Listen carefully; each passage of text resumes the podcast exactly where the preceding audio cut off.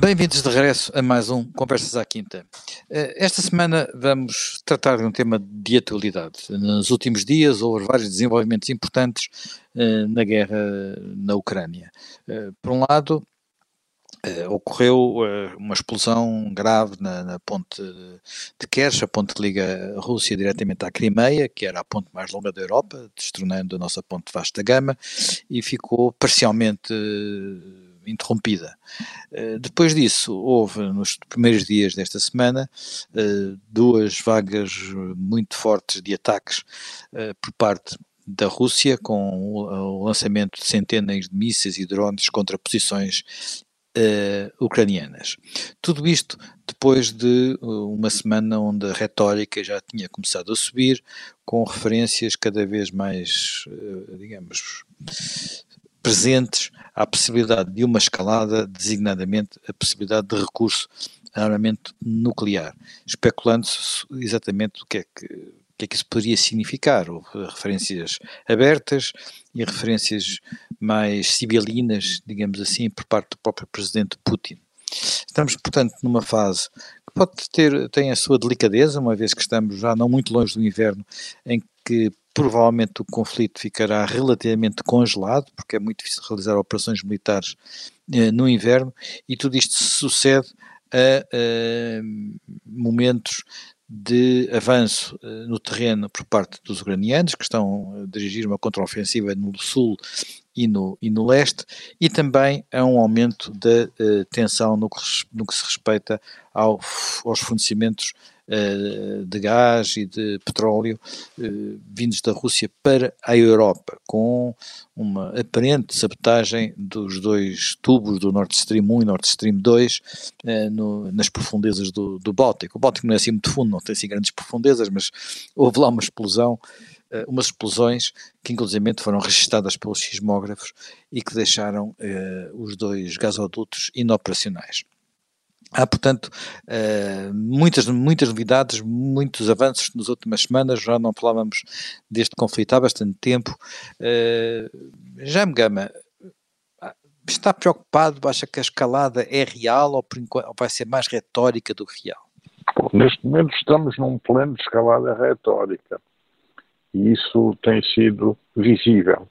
O, que faz sentido, porque, uh, de um lado, nós uh, temos na Rússia também problemas internos com a liderança de Putin, isso é visível, a sua incapacidade para ter tido resultados rápidos, para ter uh, coordenado uh, todos os aspectos da chamada operação militar especial, portanto, isso abre flanco aos críticos e, eles têm vindo a público mais daquilo do que seria de esperar, quer do lado de um campo liberal da sociedade russa, se é pode existir, quer também do lado de uma linha mais uh, dura e que uh, não tem plena confiança em Putin. E, por outro lado, também uh, temos vindo a observar, do ponto de vista do campo ocidental eh, a emergência de vários fatores que nitidamente condicionam também as declarações e as tomadas de posição, eh, a começar pelo presidente Biden, que tem eleições intercalares para o Congresso dentro em breve, eh, e as coisas também estão muito dependentes do resultado dessas eleições, quer por parte do que se passa no Reino Unido, quer por parte do que se tem passado em alguns países europeus, e se passa, França, Itália e também a Alemanha, em relação à emergência de alguma insatisfação, eh, por enquanto, social, socioeconómica e não ainda propriamente política, se assim se pode considerar, mas há como que uh, o deadline de conquistar posições e ganhar posições, para isso que o general Fernandes caracterizou como a chegada do inverno, porque a partir de novembro as coisas são diferentes. Portanto, as partes estão muito ciosas de chegar ao máximo possível da sua capacidade para gerir o inverno e para depois ver como descongelam na primavera. Portanto, é isso o que me parece estar em causa. Agora, eh, do ponto de vista eh, do terreno, há obviamente estes dados novos, que são a capacidade revelada pela Ucrânia de realizar uma contraofensiva no território ucraniano, que tem posto uh, muitos problemas ao posicionamento das forças russas, a capacidade de projetar iniciativas irregulares, começa da ponte, como ao que parece também já tinha acontecido com uh, o assassinato da filha do ideólogo Dugin em Moscou, perto de Moscou. Portanto, também uh, essa capacidade de agir.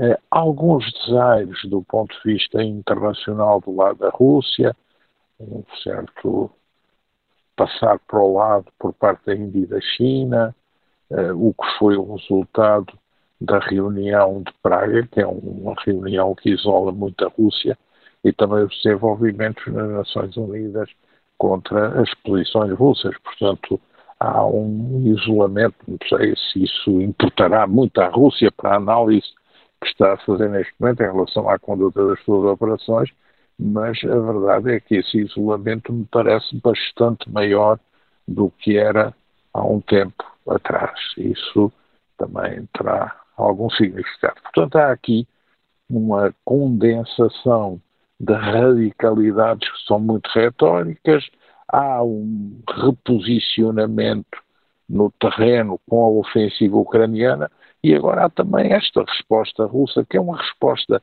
que me parece mais política do que militar, porque é uma resposta de emergência à opinião pública russa mas não tanto uma resposta militar coordenada, mas há o anúncio de que a Rússia vai uh, ter um novo comando no teatro, que a Rússia está a tentar ganhar para si uma coordenação mais articulada com a Bielorrússia e que a Rússia vai tentar reconstituir a sua força militar com a mobilização de reservas. O que vai ser o output disso, o que vai sair daí, se é que vai sair a tempo, é, aguarda-se que seja já para a primavera que o que tenha que ser visível venha a ser visível, porque me parece prematuro esperar alguma coisa de mais coordenado até lá. Portanto, há muita tensão, há uma tensão política internacional visível, há muita tensão que decorre das implicações da guerra, não na parte militar propriamente dita, mas nas consequências das economias e das sociedades eh, dos participantes e dos co-participantes, e há também muita expectativa em relação ao terreno e à forma como, eh, do lado ucraniano, eh, se consegue obter mais equipamentos para a natureza da operação que pretende conduzir e do lado russo eh, da capacidade, sim ou não, eh, para reestruturar as suas forças de uma forma mais eh, eficaz. Qual o desenlace? Qual a visão de uma solução que não pode ser unicamente baseada na guerra? Tem de chegar a um ponto onde uma negociação uh, terá que ser equacionada. E, portanto, aí ainda há também, neste momento, um grande vazio sobre o futuro.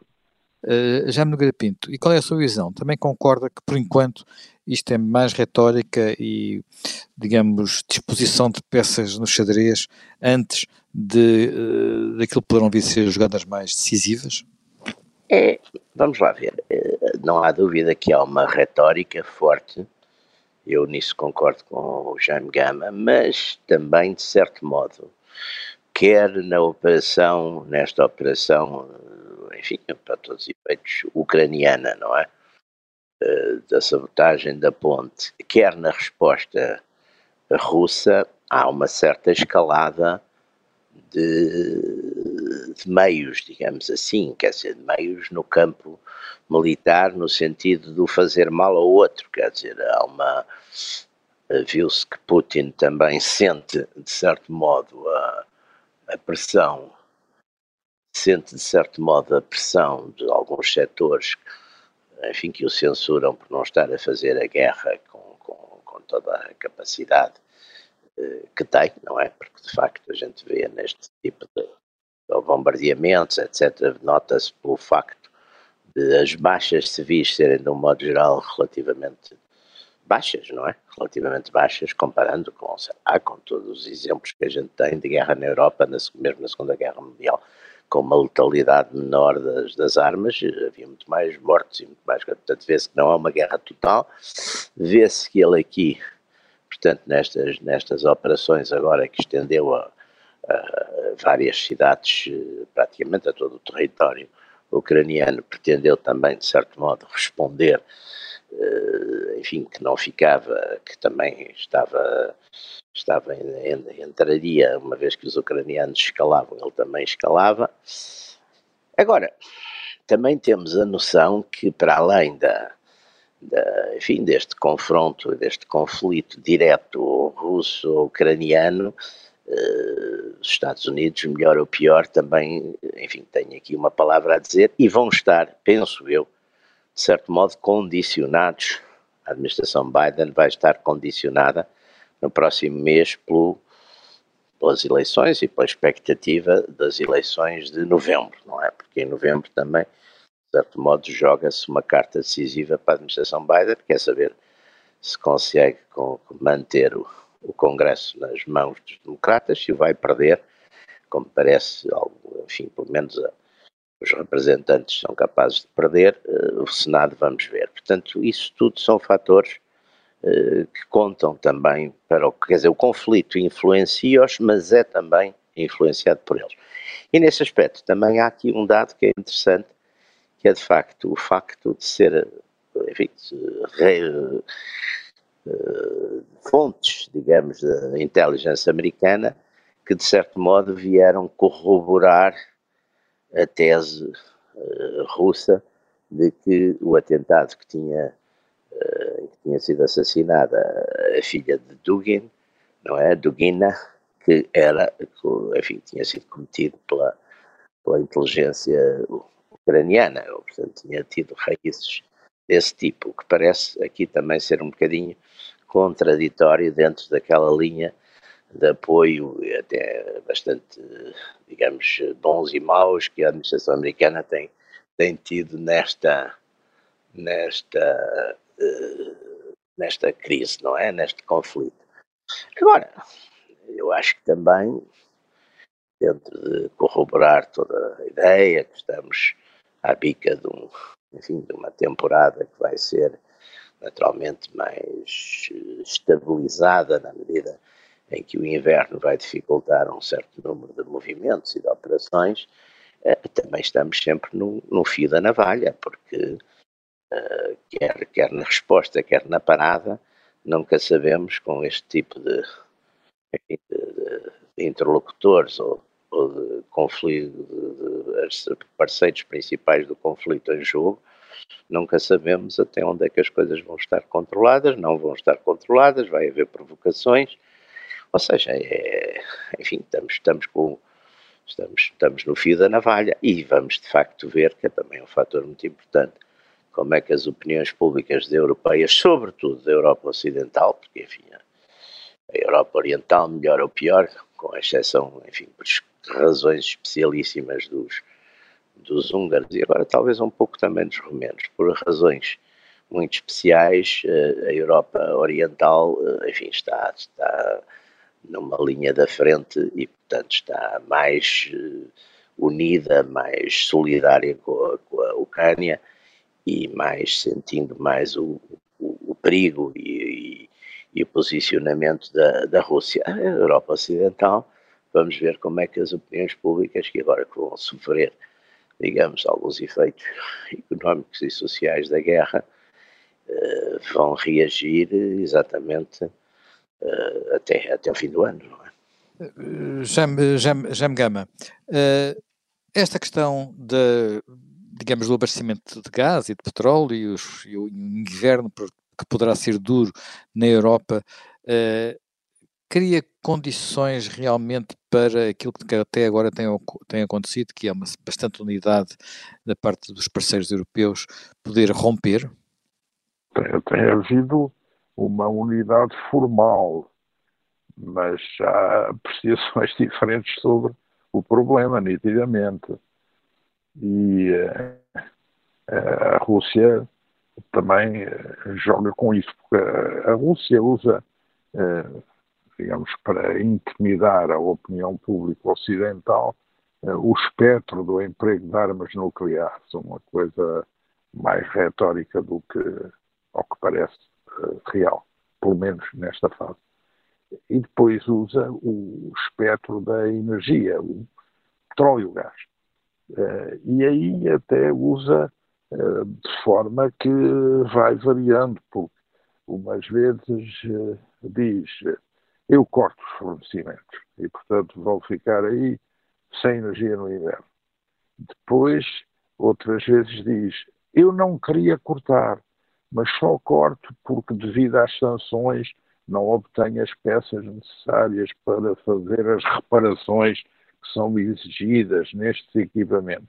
E depois também diz, ah, eu estou disponível para começar já a fornecer, abra as torneiras quando quiserem. Portanto, há aqui eh, toda esta situação, embora a Rússia tenha saído um bocado reforçada desta posição da OPEP e, sobretudo, da posição algo surpreendente que tomou a Arábia Saudita depois das aproximações diplomáticas feitas pelos Estados Unidos em, em relação uh, à Arábia Saudita nestes últimos meses. Portanto, há aqui também. O que aconteceu? O que é, como é que justifica essa, digamos, essa surpresa uh, saudita?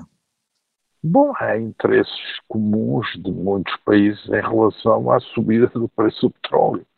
E, portanto, uh, muitas vezes é uma apreciação de conjuntura, ditada unicamente por essas razões, uh, outras vezes é através do problema energético, a tentativa de readquirir uma posição negocial no plano internacional, designadamente perante os Estados Unidos, daí fazer o jogo com a Rússia, mas tudo isso é algo que a própria administração americana eh, confessa que eh, foi apanhada de surpresa. Portanto, há aqui algo que também, desse ponto de vista, não, não, não, não correu muito bem e não está a correr muito bem, que é, eh, vários títulos, eh, surpreendentes. Bom, veremos no futuro como é que isso eh, vai funcionar. Mas de qualquer forma, de qualquer forma, o peso do fator energético é imenso em relação ao que é o funcionamento das economias, designadamente na Europa Ocidental, e a iminência de entrar em recessão as economias eh, alemã e italiana e as consequências que daí podem derivar. Portanto, esse fator, o, o fator uh, energético, se é certo que vulnerabiliza a Rússia, porque perde mercados e perde a perspectiva de mercados no futuro, e os mercados que está a encontrar alternativos são mercados que não são do próprio interesse da Rússia, servem para subalternizar a Rússia no plano internacional, mas a verdade é que penalizam a Rússia mas também penalizam, no curto prazo, as economias, designadamente da Europa Ocidental, que estavam organizadas, eh, as, sobretudo as mais perto desse espaço, que estavam organizadas na base da utilização desses recursos baratos pela proximidade, quer no campo do petróleo, quer no campo do gás. Portanto, isso vai ter consequências em, em relação ao padrão de vida das pessoas e ao que daí vai resultar uh, na pressão uh, social e na pressão política. E isso, sem dúvida, é o que está a aguardar o ciclo dos novos orçamentos para 2023 e é um fator muito importante em sociedades livres em que a expressão das opiniões e dos pontos de vista e das reivindicações e das vontades se faz com inteira liberdade e não com a repressão uh, com que esses assuntos são geridos, por exemplo, no Irão ou, por exemplo, na, na Rússia. Portanto, há aqui uma diferença e isso é um, algo que também entra em linha de conta. E em que medida a Europa uh, reflete na sua capacidade de harmonizar políticas uma apreciação que possa conduzir a deliberações inteiramente ajustadas ao momento. É dramática a confissão que foi feita ontem pelo alto representante uh, Borrell, alto representante para a política externa da União Europeia, uh, praticamente confessando que não há política externa da União Europeia, porque os agentes diplomáticos da política externa da União Europeia não informam, não intervêm e que ele próprio até sabe mais pela leitura dos jornais do que propriamente pelos telegramas que recebe. Foram, eh, acho que foi um bocado precipitada num momento eh, como este, essa revelação de incapacidade dessa estrutura, eh, que também tem a sua importância nos momentos que estamos a viver. Nogueira Pinto, eh, hoje o Putin fez um discurso em que, com uma linguagem habitual dele, chamou a atenção, sublinhou, digamos, fez o seu argumento a favor da reabertura dos fornecimentos de gás e de petróleo à Europa. Eh, mas tudo indica que esse é um caminho que está muito comprometido e está duplamente comprometido. Ali, mais tarde ou mais cedo, uh, haveria aí algum corte, porque há uma transição energética em curso na Europa, mas uh, que agora foi precipitada. Desse ponto de vista, a Rússia uh, tem um problema sério, que é, mesmo que é um país que, além de estar a perder demograficamente população, também está a perder aquilo que são as suas principais fontes de rendimento. Talvez não exatamente ao mesmo ritmo, mas no prazo de poucas décadas, um país que vai ser, eh, tudo indica, com, vai ter menos pessoas, menos habitantes, também terá menos recursos. Uh, há nesta, digamos, há, haverá a percepção disso por parte de Putin e querer tentar fazer alguma coisa para inverter isto que parece ser uma decadência, uh, digamos, milenar quase da, da, da, Rússia? Sim, aliás, vamos lá ver. Uh, eu lembro-me perfeitamente, e eu sou muito crítico das, destas profecias, porque vi imensas profecias desde estas feitas pelos grandes institutos internacionais, pelos, pelos, bancos mundiais, pelas grandes agências de intelligence, normalmente não se verificam. Eu insisto sempre, uh, essas profecias todas e esses estudos todos praticamente até 1988, 89, até o momento em que se viu que a União Soviética ia, estava em crise, davam sempre aquelas profecias, por exemplo, para o ano 2000, davam sempre a União Soviética como de pé, quer dizer, como uma coisa, tirando de facto o, aquele francês que escreveu o, o La Chute Final, não é, em 1976, que esse de facto fez exatamente o diagnóstico da crise soviética, a crise demográfica, o alcoolismo, os suicídios, etc. Todos esses problemas, e daí vaticinou, digamos, uma crise eh, assegurada e, enfim, eh, e de facto que nós vimos, vimos que os, os soviéticos, nomeadamente Gorbachev, exatamente para tentarem obviar a esses elementos, esses fatores de crise, acabaram por escaqueirar com, com o regime, com o regime uh, comunista, uh, não há dúvida que isso são dados de fundo. Agora, também temos que pensar uma coisa, Putin está com 70 anos, as preocupações dele neste minuto são preocupações essencialmente de curto, de curto prazo, então, quando muito médio, não é? E nesse aspecto, eu por acaso pegando um pouco no que há pouco o Zavanel e o Jaime estavam a discutir sobre a questão dos, enfim, dos, dos, dos, sauditas e a posição dos sauditas, há aqui um ponto que eu acho que também é, é complexo e, e, tem consequências. Quer dizer, o presidente Biden, ao querer fazer deste conflito um conflito entre democracias e autocracias, eu acho que fragilizou muito o lado, o seu lado, porque de facto, estes, eh, todos estes Estados, por exemplo, produtores de petróleo do Médio Oriente, não são nem, nem vão ser nos próximos tempos democracias, nem os seus dirigentes, de modo algum, pretendem que sejam. Mas nós vimos que a vitória do chamado Ocidente na Guerra Fria foi uma vitória não feita no exclusivo das democracias, mas com alianças com autocracias, nomeadamente com a autocracia que estávamos a falar, com a autocracia saudita, que foi essencial eh, nessa altura para aumentar aquilo que eles agora se recusam, para aumentar a produção, a produção de crudo, e com isso contribuiu muito para a ruína da, da União Soviética, na altura que a União Soviética tirava praticamente exclusivamente os seus recursos eh, da exportação do, do crudo, e também a aliança com a China comunista, quer dizer, portanto, o, Dr. Kissinger não teve nenhuma espécie de escrúpulos em fazer essa aliança. Portanto, quando se pretende fazer aqui uma, uma aliança que também tem uma nota ideológica, não é? Arriscamos-nos a ficar naquela linha do West against the West e do West vamos ver o que é que fica, não é? Porque eh, nós vimos, por exemplo, nas posições, nas posições, na, nas votações das Nações Unidas das sanções contra a Rússia, é uma parte substancial dos Estados africanos, uma parte dos asiáticos, uma grande massa dos sul-americanos uh, absteve-se, não, não votaram com a Rússia, mas, mas não votaram também com o Ocidente, ou seja, abstiveram-se.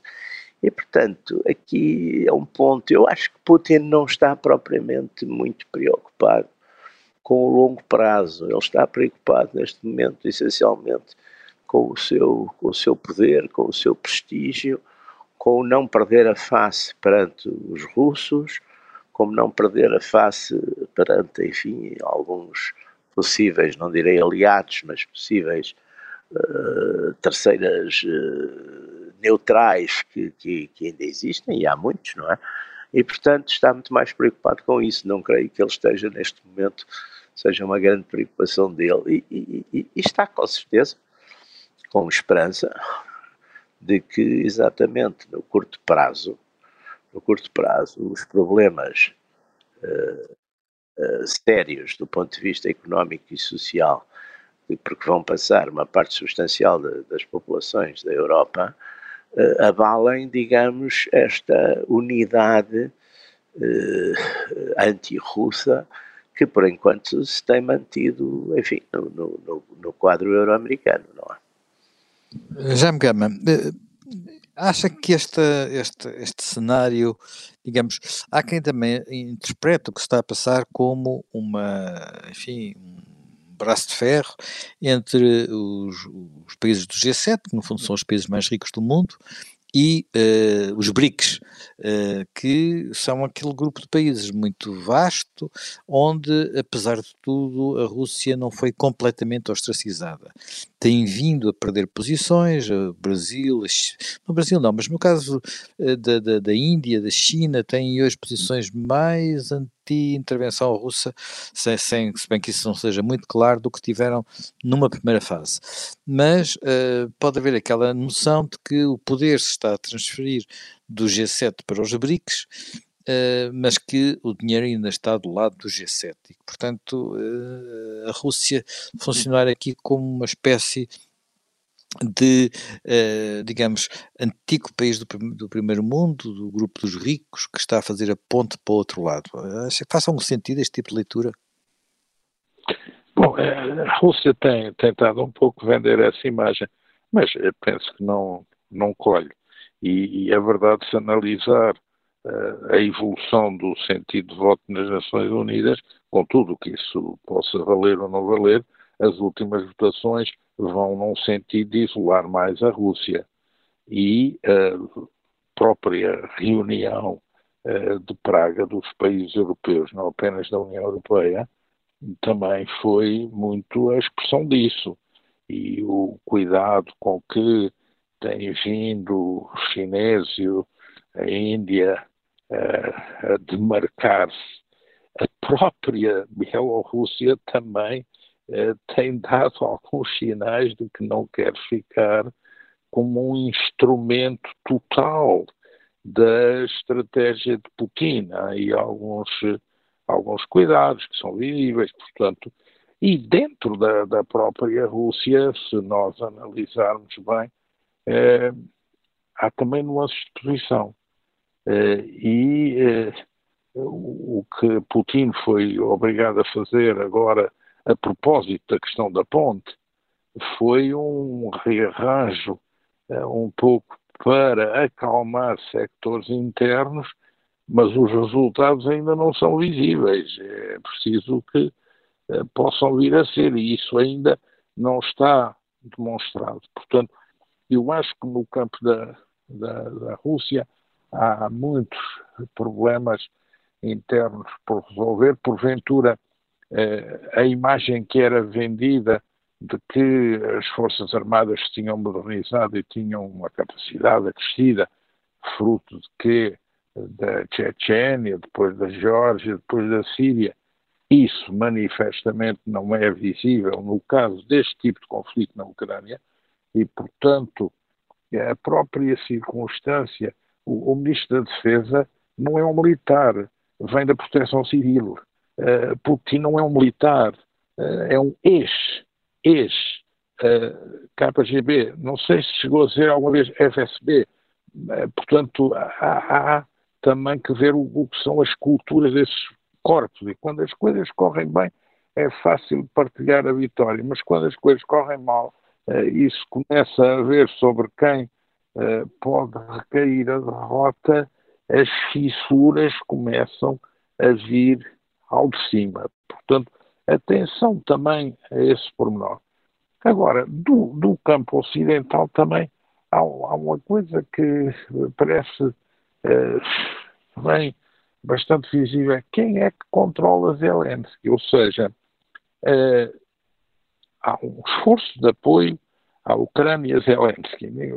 As pessoas não conhecem bem qual é a ideia política de Zelensky, nem o modelo político que ele defende para o país, porque tudo foi precipitado com os acontecimentos. Não houve oportunidade de, digamos, ter uh, uma audição mais em profundidade sobre o seu pensamento fora do contexto da campanha presidencial e da pré-campanha presidencial, que eram uh, filmes e novelas. E, bom, mas depois há o problema de saber é, é os reforços militares.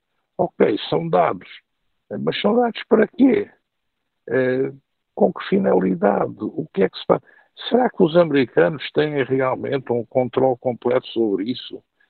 Com quem é que os americanos partilham o seu assessment sobre o atual conflito na Ucrânia do lado ocidental?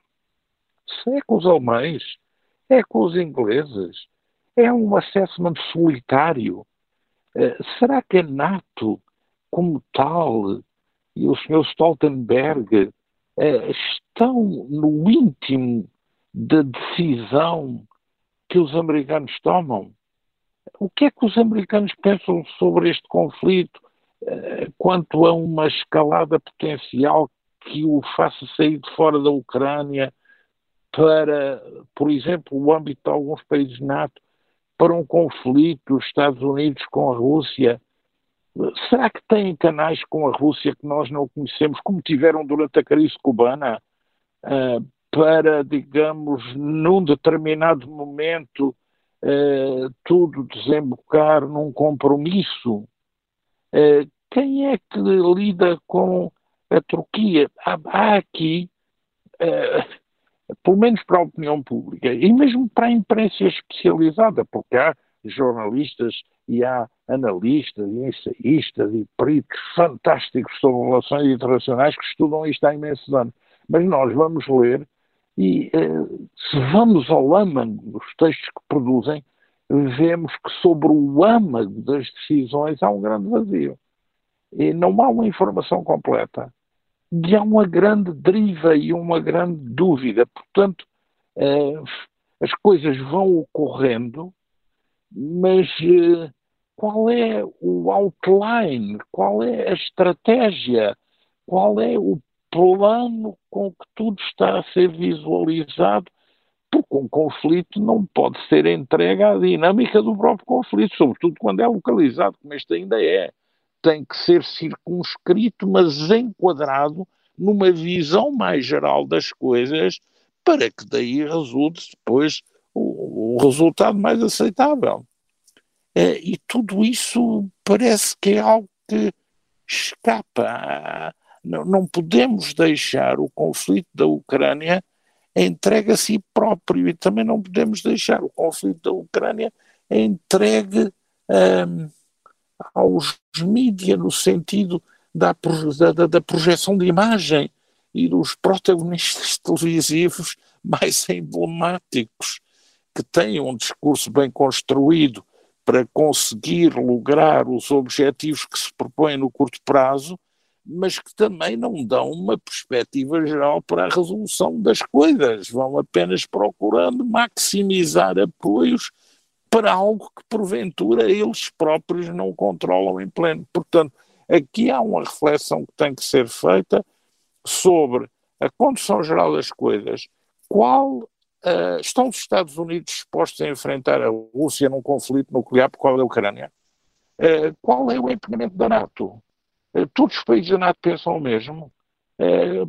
como é que o Reino Unido vê as coisas? Os alemães, os franceses, que são o core da NATO, agora os nórdicos e os bálticos, portanto, a, a, Turquia, portanto, há aqui uma uma certa ambiguidade que obviamente não pode ser resolvida apenas ao nível daquele chamado uh, grupo que distribui os equipamentos, o, o, o, a task force que é dirigida pelos americanos uh, para dar a distribuição uh, dos sistemas de armas. Parece-me que acima disso, muito acima disso, teria que haver um entendimento de substância e não se vê onde é que esse entendimento exista. E os próprios Estados Unidos também têm dado, por vezes, sinais contraditórios eh, que são um bocado perceptíveis através do que são as nuances das declarações eh, do secretário de Estado, eh, o próprio ministro da Defesa, os chefes militares estão silenciosíssimos. Uh, o, o, o, presidente, que também eh, faz declarações de um certo sentido numa ocasião e noutro sentido noutra ocasião, e, e que é muito condicionado pelo calendário eleitoral. É um pouco idiosincrasia do presidente, que, várias vezes teve que ser. É a idiosincrasia do presidente, mas penso que também é, é um pouco expressão dos tempos, porque Muitas vezes, quando isso era uma tendência idiosincrática dos presidentes, do lado europeu havia vozes firmes que agarravam os norte-americanos para a clarificação das políticas e da orientação. E neste momento não é isso o que não é isso que se vê. Não é isso que se vê. Há aqui uma indefinição eh, muito grande sobre o que se está a fazer até onde se pode chegar, o que é que se pretende. Portanto, é, digamos, a, a, a, Rússia está muito mal, é um facto, mas é um só.